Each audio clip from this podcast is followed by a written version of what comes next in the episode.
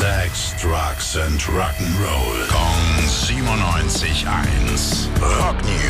Ich bin gespannt. Schönen guten Morgen, Tim. Du hast was vorbereitet? Für mich vielleicht auch ein bisschen? Ja, Billy, ich habe was vorbereitet für dich. Eine neue Single von einer deiner Lieblingsbands. Äh, New Roses Oh, bist ja ein großer ja. Fan von. Ich mag sie allein schon, weil sie auch aus Hessen kommen. Ja, ja, das finde ich sehr sympathisch. genau. Vielleicht habt ihr sie auch mal gesehen auf der KISS-Tour jetzt quer durch Deutschland. Waren sie als Vorbild unterwegs. Haben sie einen neuen Song auch schon mal gespielt.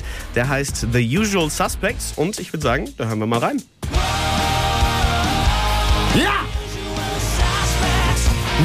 New Roses, Baby, New Roses.